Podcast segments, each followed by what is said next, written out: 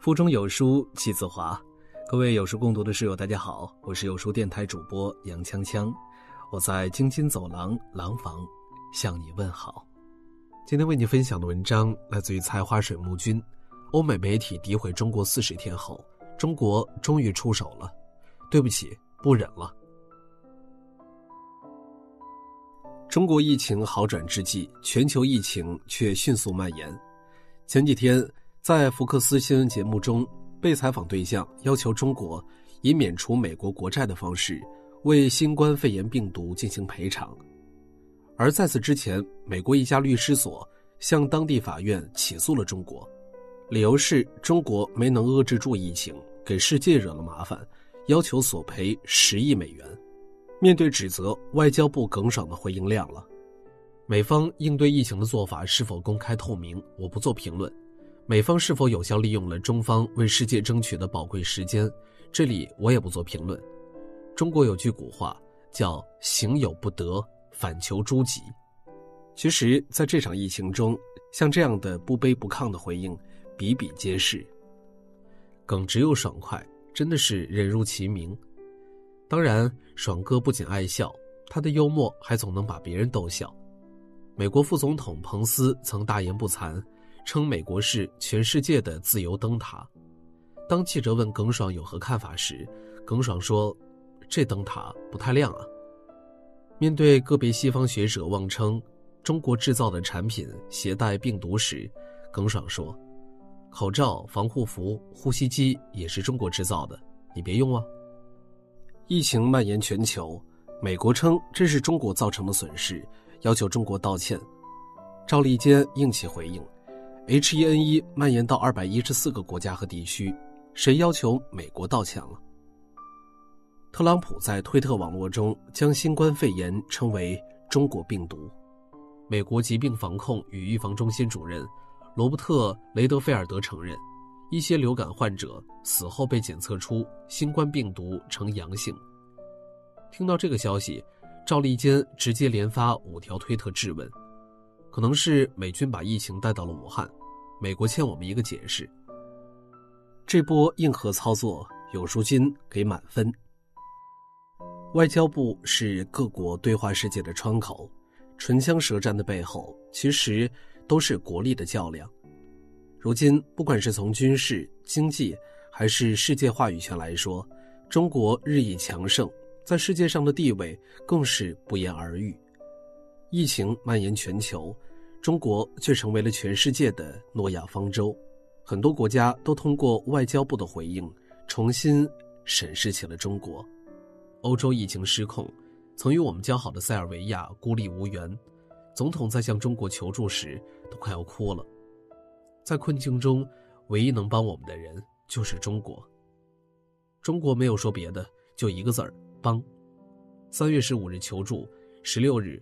中国援助的首批核酸测试剂盒就抵达了塞尔维亚。面对曾向我们抛出橄榄枝的国家，我们竭尽全力帮助。但是面对美国呢？美国政府向中国捐了一亿美元，耿爽说没收到，也确实不需要，不如捐给其他需要的国家吧。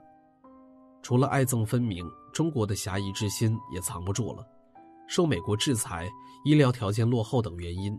伊朗无助求助中国，医疗团队人员即刻出发支援，成为了首批奔赴伊朗的国家。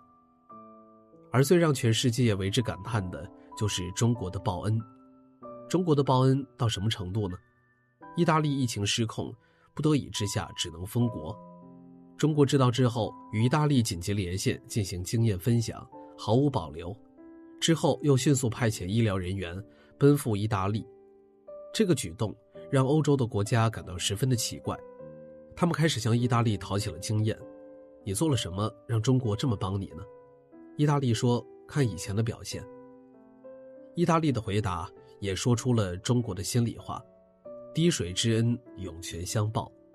无论哪个国家，无论什么时候曾帮助过我们，我们都一直记得。”耿爽说：“抗击疫情早已不是一国一城的事情。”而是维护全球公共卫生安全之战，维护人类健康福祉之战。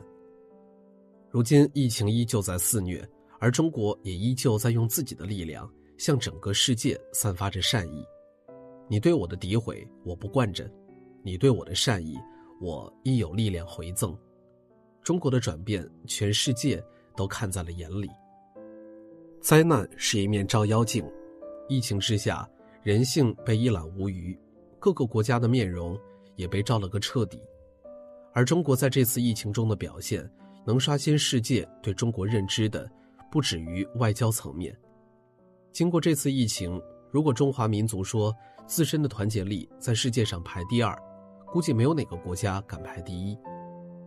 一月二十三日，武汉封城，各省市第一时间集结医疗人员。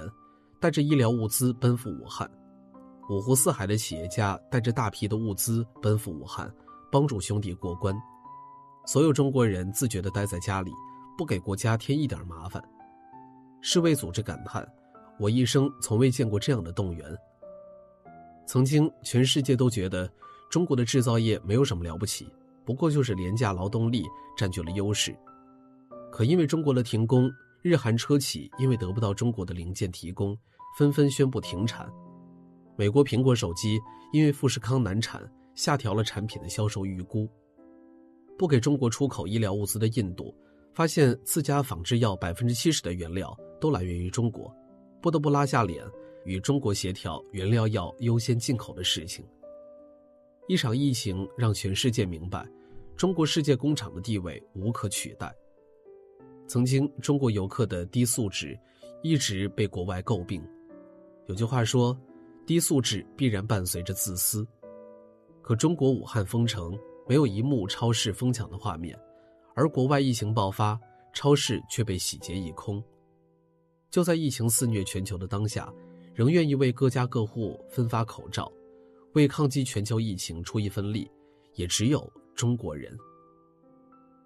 一场疫情让全世界明白，“善良”两个字，不单指的是国家格局，它也刻在了每一个中国人的骨子里。曾经崇尚自由的很多国家，一直认为中国没有自由和人权。可如今再回头看呢？何为人权呢？英国决定让百分之六十的人感染，瑞典宣布放弃抵抗，美国治疗新冠肺炎的费用十分的高昂，只有中国。真的把人民的生命凌驾于一切之上。中国的疫情爆发，治疗全部免费；国外疫情沦陷，中国大使馆还在想方设法联系当地的华人，接他们回家。一场疫情让世界明白，先有生命，再谈自由。中国才是世界上最安全的国家。每一场灾难都是一次实地演习。